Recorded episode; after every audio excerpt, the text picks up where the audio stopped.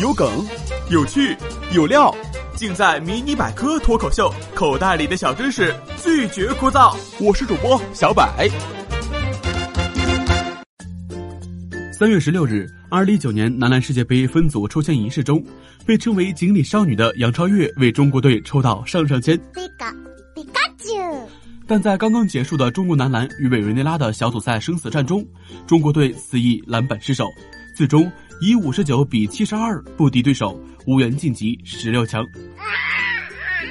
锦鲤，无论是作为一种对好运的蜥蜴，还是对好运的人称呼，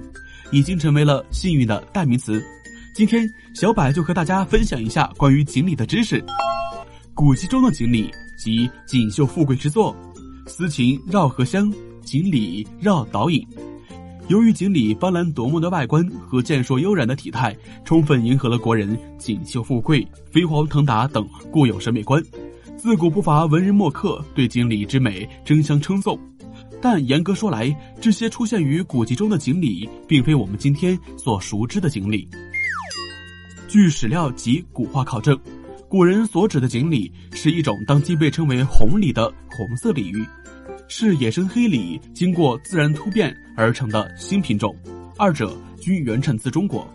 一八八零年左右，红鲤传入日本，在日本新喜县安家落户，被当地人称为飞鲤。随后，当地渔场培育者对这些飞鲤进行了简单的品种改良，至二十世纪四五十年代，首先获得了一批生披红色和白色鳞片的飞鲤的品种，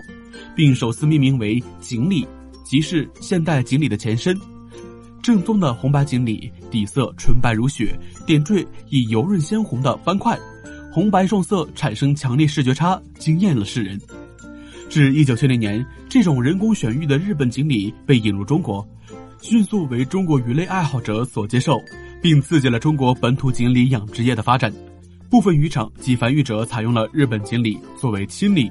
经过短短数十年，也培育出了一些自有的国产锦鲤品种，俗称。中国锦鲤，因此中国锦鲤也源自于日本锦鲤，并非由古代红鲤发展而来。我们今天看到的日本锦鲤及中国锦鲤，是近百年繁育者融入了大众审美以及个人意愿，经过反复杂交所得的劳动结晶。锦鲤体型健硕，具有胡须，嘴巴向下，具有王者之气。对渔场而言，获得一尾高质量的名贵锦鲤，常常需要做数次的杂交，并对杂交产生的成千上万尾后代进行逐一筛选鉴定。很多时候，锦鲤体型、色质和花纹等性状都是一群基因共同作用的结果，并非通过简单的基因杂交或者转基因就能达到目的。目前世界上公认最名贵的锦鲤是一尾出自于一九七六年名为楼兰的红白锦鲤，在当时的价格就高达两千万元。楼兰纯白如雪的皮肤和深宝石红的丹顶以及斑块，至今未能被任何锦鲤所超越。虽然拥有了上天赐予的美颜，但在九十年代末，时至壮年的楼兰却因粗暴的人工取卵死于人类的贪婪和自私。因此，优质的锦鲤在市场上极为难得，个个都是万里挑一的产物，是名副其实的幸运的化身。不过，纵使这幸运的化身再难得，我们也不能舍本逐末，破坏动物繁衍生息的基本规律。只有当我们的期望不再为带来锦鲤灾难，才能得到幸运之神真正的眷顾吧。